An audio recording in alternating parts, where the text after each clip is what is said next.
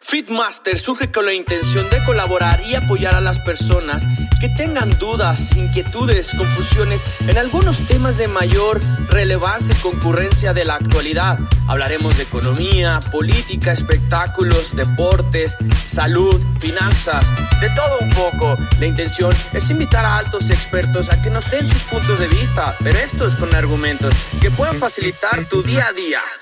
Fitmasters ¿Qué tal? Bienvenidos sean a su podcast Fit Masters en nuestro episodio número 2.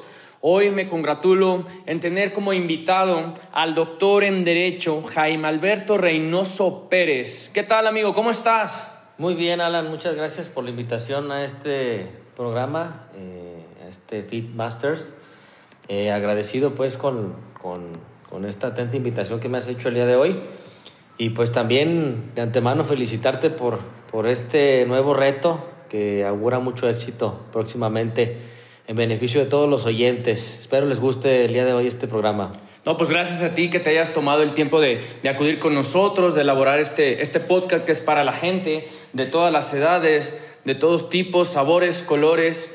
Y la intención, primero que nada, es, es agradecerte a ti y a todos los radioescuchas porque por ustedes ha sido posible este proyecto, este evento. Y bueno, la intención es llegar hasta sus hogares con los temas de mayor relevancia en la actualidad. Y bueno, hoy el día tenemos uno muy, muy importante que de hecho este, va, va encaminado a, a, las nuevas generaciones, ¿no? Y principalmente porque pues de ellos es el, es el futuro de, de las entidades, de la comunidad, de, de nuestro entorno social, ¿no? Y me gustaría comenzar con, con el tema del, del, día de hoy, con nuestro segundo episodio, y es el ambiente cultural de los menores. ¿Qué tanto nos afecta hoy día en la actualidad, estimado? Bueno, mira, este, es primordial reconocer que en nuestro país, y así como en todo el mundo, Sabemos que parte del desarrollo de cualquier persona en diferentes ámbitos, ya sea en el mental, en el social, en el educativo, en la ocupacional o en, un proceso continuo de cada persona, la niñez es el periodo más importante o el periodo clave de, de, de muchos aspectos en la vida de todas las personas.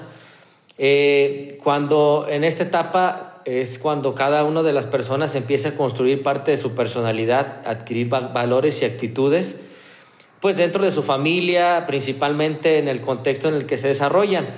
Eh, es tan importante para eh, las personas cercanas como sus padres, principalmente, eh, que se mantengan en un sano desarrollo dentro de la niñez. Pues con ello se determina sobre todo para cualquier ciudadano pues el reconocer y proteger siempre el desarrollo de la infancia pues con ello se puede asegurar el bienestar social en general de todas las personas. Eh, algunos, algunos especialistas siempre han dicho que la educación y los valores que se transmitan a todos los niños, pues marcan obviamente la manera en la que van a ser como adultos y sobre todo pues, en el futuro de, de, de un país, no, de los futuros ciudadanos.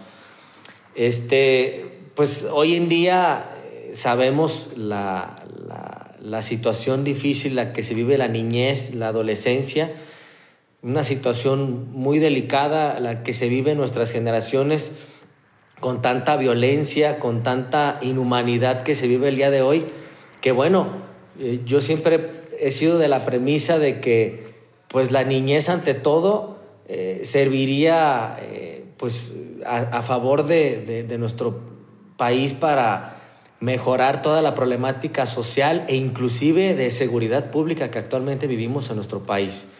¿Qué factores, doctor, si me permite preguntárselos, ve en, en, este, en este entorno que vivimos? Ya ve que hasta ha realizado las facetas que, que, se les ha establecido a algunas generaciones, ¿no? Desde la generación X, los millennials, los centennials, los baby boom bloomers, que están este, ya después de la, de la Segunda Guerra Mundial, que son una generación que prácticamente viene siendo como, como nuestros abuelos o bisabuelos para, para los centennials. ¿Qué factores o qué, o qué, qué, qué, situaciones ha, ha, visto usted bajo su experiencia, bajo su, su, caminar en el sentido de que ¿Por qué, ¿Por qué, la niñez, conforme vamos avanzando, ha dejado de lado los principios, los valores, aquellas emociones, sentimientos que, que, se maman en casa, ¿no? O sea, que, que, se nutren con el convivir de los hermanos, los amigos. O sea, pongo un ejemplo rápido. O sea, hoy los niños prefieren jugar en el iPad y antes jugábamos trompo, yoyo, ¿sabe? Eh, bueno, yo creo que el, principal factor de detrimento de nuestra sociedad, de nuestra niñez, ha sido, pues, los medios de comunicación, eh, las redes sociales, este, el ambiente eh, físico, tecnológico que viven los menores en las aulas, este, sobre todo el núcleo, el entorno en el que se desarrollan. Sabemos que, la niñez, eh, todos en un ambiente sano, en donde haya padres, madres, hermanos, abuelos, en un ambiente de unidad, bueno, pues los menores o la niñez en el futuro, pues, pues bueno, va, a ser eh, forjar eh, buenos ciudadanos, ¿no? Pero yo creo que partimos de la idea de que esta problemática se debe a, las tecnologías de la información, la mala información que se les transmite a los jóvenes, a los niños, este, y sobre todo la facilidad con la que cuentan actualmente eh, los jóvenes o los pequeños desde dos años ya con un aparato tecnológico, con esa facilidad que se les permite. Y bueno, este, esa, esa parte eh, que a los familiares o a los padres les corresponde, que es a lo mejor restringir o limitar esa tecnología, porque la verdad es que el Internet como una herramienta base para eh, la educación, híjole, es un elemento universal que tiene tal cantidad de información, tanto positiva como negativa. Entonces, esa información que los pequeños tienen en sus manos, pues, híjole, el, uso que le, que le, pueden dar, pues es este, eh, muy negativo, ¿no? Entonces, yo creo que es parte de la situación en detrimento de nuestra niñez y de nuestra sociedad en menores, el uso de las tecnologías en forma negativa, ¿no? no como una herramienta eficaz para la cual fue creada en su momento el Internet o el celular ¿no? o la computadora. Yo creo que es, es por ello que, que nuestras sociedades este, se han visto en, en, en, cuestiones más de humanidad, sino de inhumanidad, ¿no? Ya el ver videos donde haya asesinatos o haya violencia, pues ya es muy común tenerlos en un aparato este, como el celular, ¿no?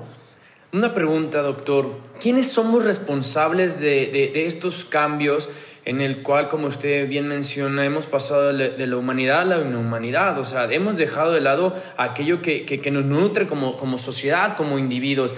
¿Quiénes, ¿Quiénes, para ustedes son, son, los responsables? ¿El gobierno, las instituciones, la familia, la tecnología, los medios de comunicación? Mm, mira, yo creo que eh, es un conjunto de todo, ¿no? Yo creo que todos son responsables. De primer momento, eh, el núcleo familiar, un padre, una madre, que le da las herramientas a los, a los menores, a la niñez, eh, para este, pues, llevar su vida cotidiana. El gobierno, porque no implementa los programas educativos suficientes o eficaces para mejorar pues el ambiente del menor o, el uso de las tecnologías. Este, las instituciones, ya sea privadas o, públicas, pues porque sus programas van encaminados a lo mismo de siempre, ¿no? No, inclusive yo creo que las instituciones públicas pues siguen sin pensar en estrategias educativas, eh, utilizando eh, los, los, medios tecnológicos. Yo no veo que ninguna escuela primaria, secundaria o inclusive en un kinder, que ya los menores de esa edad ya tienen acceso a un teléfono, que el gobierno incentive eh, programas estratégicos para el uso de las tecnologías. Debería de existir eh, ese tipo de programas para que pues, en el futuro los, los menores, los adolescentes, los niños tengan la posibilidad de saber usar estas herramientas importantísimas, ¿no? Fíjese que qué bueno que toca el uso de, los aparatos tecnológicos en, las instituciones, este, ya sea privadas o públicas. Y, la otra vez yo me percaté que una de, mis amigas recibe el, el, ahora sí que el comportamiento de su menor en el iPad. Y algunos estudiantes, eh, ya en instituciones privadas, usan solo el iPad como, como mecanismo de, de, apoyo. Entonces, eh, aquí la intención sería que el uso encaminado en buen sentido y, en favor de, los menores o de los estudiantes, la tecnología es buena, ¿no? La cuestión aquí es cuando, cuando ya se, se perturba la, la, situación de, de que el menor tenga acceso, como usted bien dice, a contenido pues nocivo, contenido tóxico, contenido donde a lo mejor se vean agresiones de, de, un hombre a una mujer o viceversa. Digo, ya en la actualidad cualquiera este, puede ser sujeto a una, agresión física, verbal, psicológica, etc. Entonces, doctor, a, grandes rasgos, sí quisiera profundizar, digo, porque para esto es su programa, ¿no? Para realmente tocar los, los temas este, más este, concurrentes de, de la sociedad. Y yo he visto que los niños han padecido mucho mucho esta cuestión. La pregunta es, ¿cómo podemos incentivar para que, para que esta prerrogativa del uso de la tecnología a favor de los niños, hablando de la tecnología, pero no solo la tecnología, sino también la falta de, más bien de responsabilidad, donde los padres han abandonado también a sus niños, donde los ves a los niños en casa de los abuelos, en casa de los vecinos, en casa de los tíos, o sea, ¿Qué tanto les, les, puede afectar? Y para eso estás tú, para, para explicárnoslos, en, en, la situación emocional, psicológica, para cuando ellos crezcan, sean adultos y sean trabajadores o, personas económicamente activas, ¿cómo, ¿cómo, podemos generar una buena, buena inteligencia emocional, social, incluso hasta financiera? Bueno, mira, eh, es parte de lo que nuestras instituciones actualmente eh, tendrían que, que, incentivar, ¿no? Hay muchas estrategias a nivel mundial, en otros países de primer mundo, en el que pues ya utilizan métodos eh, para que los menores utilicen los medios eh, tecnológicos, como la computadora, como el celular, como las iPad, y sobre todo eh, yo creo que también el gobierno debe de, poner especial atención en todos los contenidos que, hay en redes sociales, como en el Facebook, como en el Twitter, que pues todo el mundo tiene acceso a ello y que puedes ver un video donde inclusive han asesinado a personas y este, es muy común verlos día a día, desde accidentes automovilísticos hasta eh, violencia general. Entonces, yo creo que parte de la idea de que el gobierno genere estrategias para que en las instituciones, desde el kinder hasta nivel medio superior, este, genere pues eh, ese compromiso de fortalecer a, los, a, las instituciones en cuanto a pues a la, a la posibilidad de que los menores tengan ese acceso pero siempre vigilado, ¿no? Ok, ok, perfecto, muy Siempre, pues, con la intención de que el contenido que se observe en todos los celulares o las iPads o el Internet, el gobierno tenga ciertas restricciones del contenido que se ve todos los días, ¿no?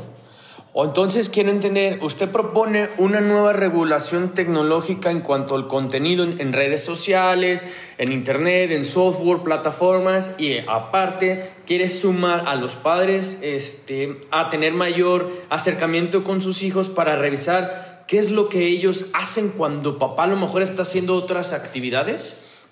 Sí, la verdad es que el primer factor que yo eh, siempre he propuesto y que durante este periodo de investigación doctoral eh, siempre me he enfocado eh, en generar alguna estrategia eficaz en el tema educativo, en tema tecnológico, para que haya ciertas restricciones de la información que, que tenemos en acceso, ¿no? pero también, ciertamente, eh, he propuesto la necesidad de que una institución eh, educativa con la fortaleza, la disciplina y, aquella institución que tenga todas las bases elementales, universales, con la confianza que los, que los ciudadanos o los mexicanos este, siempre le han otorgado eh, el, ejército, las Fuerzas Armadas, como una institución universal que brinda todo la, el, núcleo de, de, educativo y de formación de buenos ciudadanos, pues se ha implementado, ¿no? O sea, yo siempre he estudiado eh, durante este proceso la oportunidad de que en esas instituciones educativas, en instituciones donde hay menores desamparados, orfanatorios, instituciones donde hay menores este, que por una situación de vulnerabilidad han sido retirados de su familia, este, sean eh, aptos para ingresar a una institución de ese prestigio, ¿no? Es parte de lo que he estado investigando. Creo yo que es una necesidad actual porque no hay ninguna otra institución en el país que brinde todos esos servicios y que sobre todo eh, tenga eh, pues ese, ese prestigio que por años la ha tenido. ¿no? Yo creo que la educación eh, de las Fuerzas Armadas, del Ejército, son universales y pues siguen siendo las mejores en el país, ¿no? Entonces, a ver, doctor, creo que aquí ya me perdí un poquito y para eso, para eso está usted invitado. Oiga, a ver, entonces usted dice que de todas las cuestiones de regularidad que surgen hoy día para los menores, llámese aquellos que pues, papá o mamá eh, perdieron la vida o los abandonaron o aquellos niños que por alguna otra razón pues no, no, no se encuentra algún tutor, ¿no? Eh, que pueda continuar con el proceso debido de, formación y llámese en lo profesional, en lo humano y en otras vertientes. Entonces, usted desde su investigación como, como, como doctor nos dice que propondría a, a, las instituciones privadas, públicas, incluso al mismo gobierno, adoptar una política pública que estuviera encaminada para aquellos todos niños que están vagando en, en la sociedad, adoptarlos a las leyes marciales, es decir, lo quiere hacer únicamente solamente, eh, este, para el hecho de, de, educarlos y formarlos como profesionales o que también se establezcan como militar, o sea, que la ley marcial también entre en esta prerrogativa o solamente en cuestión de educación. Mira, yo creo que eh, más en tema educativo, ¿no? Porque la verdad es que puede haber muchas discrepancias e ideas negativas sobre este tema para algunos puede decirse que tiene tintes socialistas, ¿no? ¿Para qué fortalecer al ejército? Bueno, no, no va encaminado a eso, sino va encaminado al tema educativo. Qué bueno que lo mencionas. Sí, porque la verdad es que no hay, no hay, y, yo creo que muchos van a apoyar esa idea de que no hay actualmente en el país una institución que de veras tenga esa transparencia, esa formación de buenos ciudadanos como lo tiene el ejército. El tema va encaminado a que realmente en ese tipo de instituciones donde se sigue dejando en estado de indefensión a pequeños de 0 a 17 años, de 0 a 18 años, este, que el día de mañana los vamos a ver este, pidiendo dinero en la calle, limpiando vidrios, claro. o que inclusive este, actualmente es carne de cañón para los, los, elementos eh, de la delincuencia organizada. Okay. ¿Cuántas veces no hemos visto al día de hoy que, hay menores sicarios, que hay este, eh, niños de 17 años que ya trabajan para un cártel, o sea, eso, eso es parte de, del núcleo, o más bien es parte de la educación o de la formación que los menores han llevado, ¿no? O sea, partimos de la premisa de que eh, el menor, eh, desde su núcleo familiar, este, tiene una educación pero la, más la otra y segunda más importante es la que se le brinda en las instituciones. Y las instituciones en este momento, pues no están cumpliendo con, con el objetivo para el cual fueron creadas. Si no, no viéramos tantos menores pidiendo dinero en la calle, pidiendo limona o vendiendo chicles o refrescos en la calle. ¿sí? Entonces, eh, esto va encaminado a que eh, se vea reflejado los datos crudos actuales. Aquí traigo unas estadísticas. Ah, si pudieras mencionarlas con gusto para que todo el auditorio pueda tener conocimiento de ello. Mira, eh, hay una encuesta inter, del 2015 realizada por el INEGI, okay. en la que en México residen 39.2 millones de niños, niñas y adolescentes de 0 a 17 años. Esto representa el 32.8% de la población, de los cuales el número de niñas y niños menores de 5 años asciende a 10.5 millones 22.2 millones se encuentran en edad escolar de 5 a 14 y 6.4 son adolescentes de entre 15 y 17 años. Eh, la Red de Derechos de la Infancia en México, en el, en el 3 de enero del año 2019, hizo un balance sobre la garantía de los derechos de la niñez y de la adolescencia, eh, sobre la desprotección en la que se encuentra. Del 2007 al 2017 se acumularon 13.217 asesinatos de niños, niñas y adolescentes. El 55% de asesinatos ocurrieron durante el sexenio del 2006 al 2012 y 45% del 12 al 17. Considerando que aún no se cuenta, obviamente, con el registro oficial de homicidios del año 2018. Eh, esto va eh, eh, aumentando. En el 2017 se registraron 31.174 homicidios de la población total. ¿De los cuales menores? De los cuales este, fueron 1.468 homicidios de 1.614 defunciones de la población infantil y adolescente. Eh, bueno, eh, la mayoría de los, de, los homicidios de menores se da por dos vertientes que creo yo que son focos rojos. La primera es por desapariciones y la segunda es porque pertenecen a un grupo de delincuencia organizada.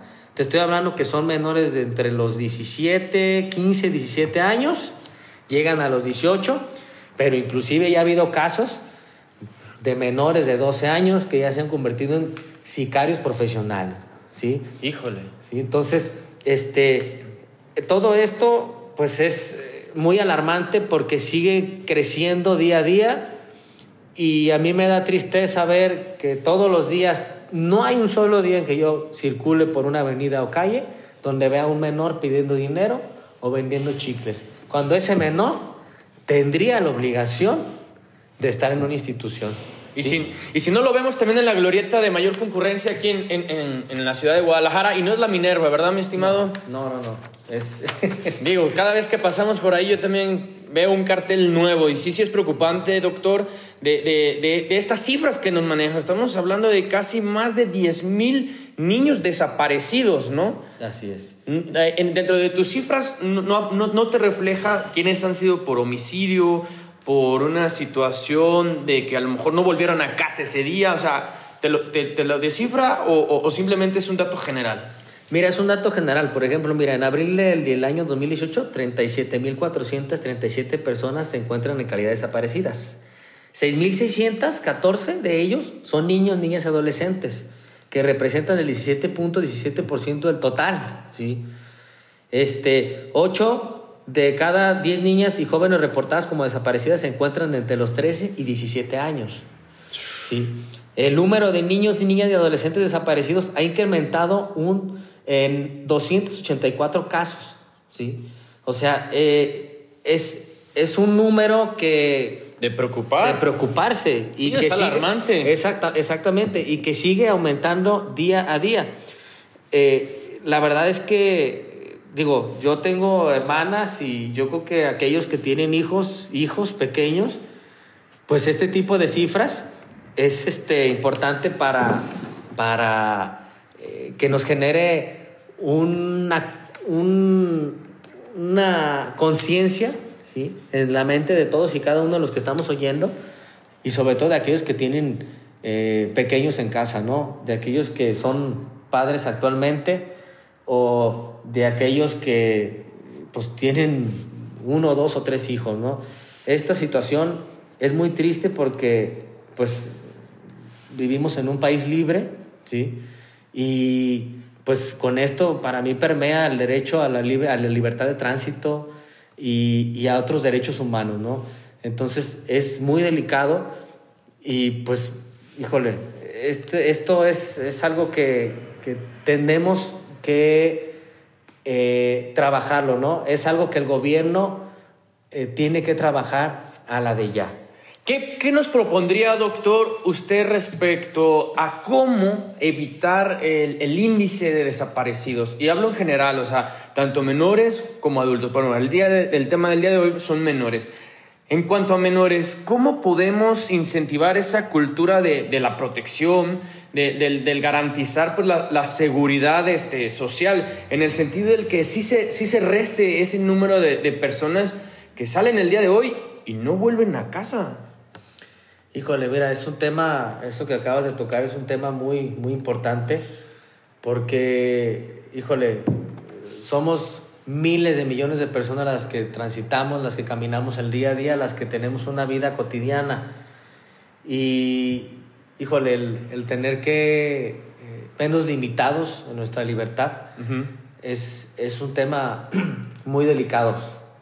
Pero yo creo que lo que yo propondría es, es parte de lo que hemos venido platicando, de la formación de instituciones o formación educativa y sobre todo de estrategias que sean eficaces, eh, que fortalezcan el entorno de la familia y que nos prevengan, ¿sí? que haya una cultura de la prevención real, uh -huh. desde las instituciones de formación, desde las primarias, desde las secundarias, desde las preparatorias, que, que se fortalezca esa ética y esos valores que ya hace sexenios atrás eh, se ha dejado de lado en las, en las instituciones, las clases de ética, de valores, se han perdido. Yo creo que nos tenemos que centrar en que las instituciones se fortalezcan eh, en ese tipo de ámbitos, que haya una cultura de la prevención. Okay. Es, es, imposible vigilar o tener un policía para cada uno de nosotros. Sí, claro. Pero siempre eh, el gobierno se evitaría eh, mucha inseguridad si realmente hubiera una cultura de la prevención. ¿sí? Si se fortalece en, en las instituciones ese tipo de, de, materias, ese tipo de cultura, que los jóvenes se sepan cuidar a sí mismos, que sepan utilizar los medios tecnológicos, que sepan este, utilizar, digo, los medios tecnológicos me refiero a que también ya hay aplicaciones donde puede uno decir dónde está en ese momento, con quién claro. estás, esa comunicación también es importante, ¿no? Pero eh, me centro principalmente en que tiene que eh, ser por parte de las instituciones ¿sí? educativas que eh, formen esa cultura de la prevención para evitar esos casos que tú me comentas, ¿sí? La verdad es que es, un tema muy complicado, es, es un tema que, que, híjole, que da para más, pero sí eh, en otros países de primer mundo la cultura de la prevención, inclusive en países como en Brasil, eh, que actualmente eh, se encuentra en una situación, se encontraba en situaciones vulnerables en cuanto a la niñez en cuanto a la violencia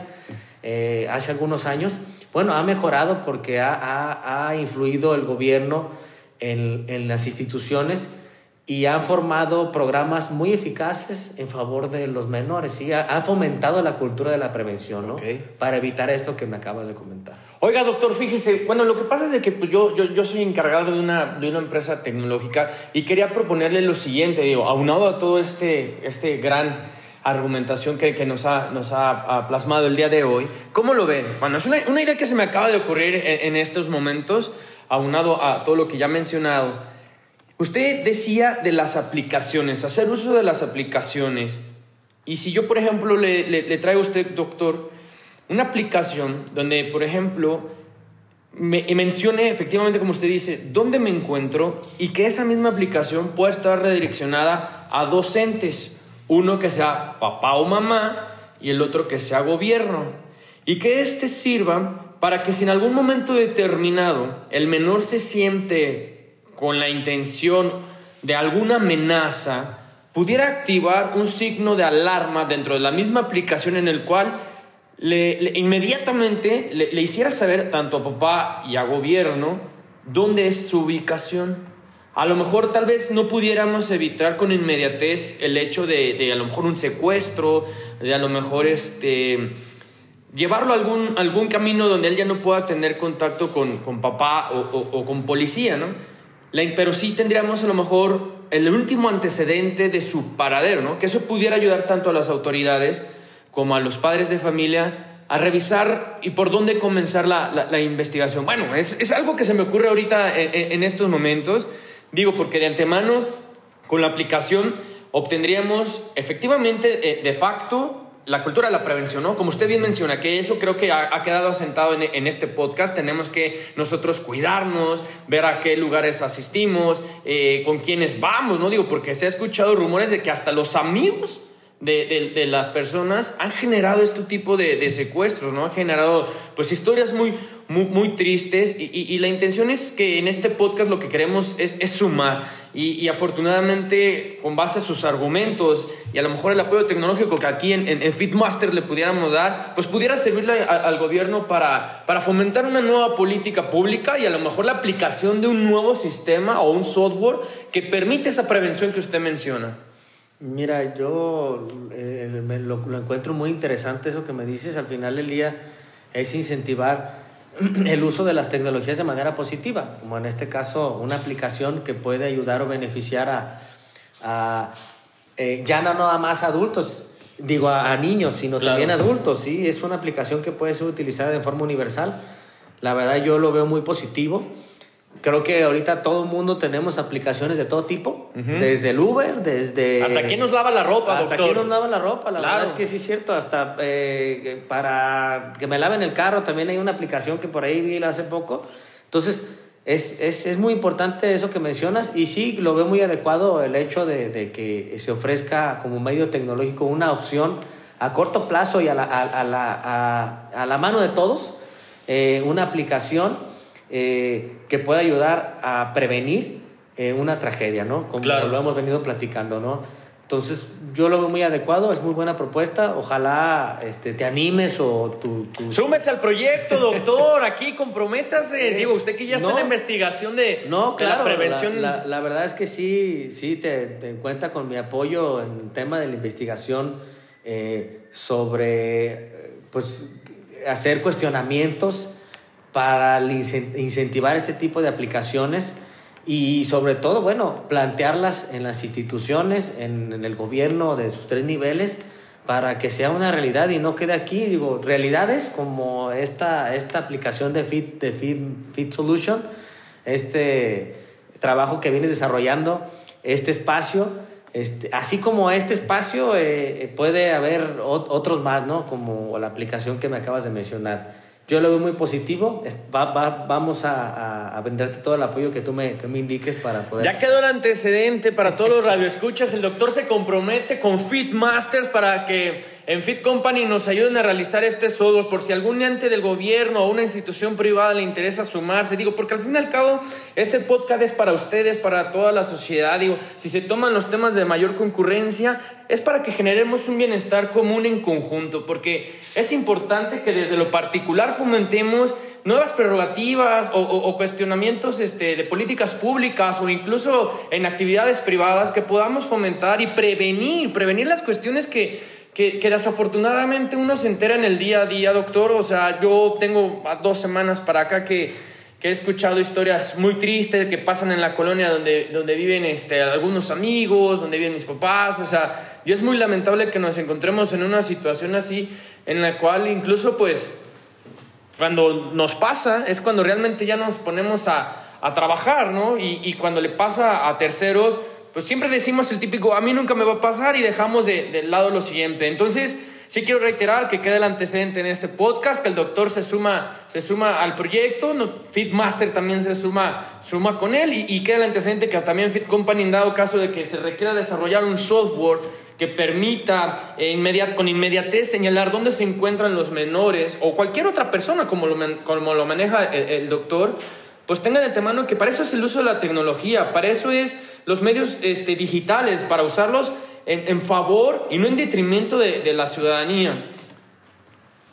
No, la verdad es que es momento de eh, todo esto que, platicamos el día de hoy, es, parte de, una situación delicada y que bueno, tenemos que allegarnos de, de este tipo de medios tecnológicos.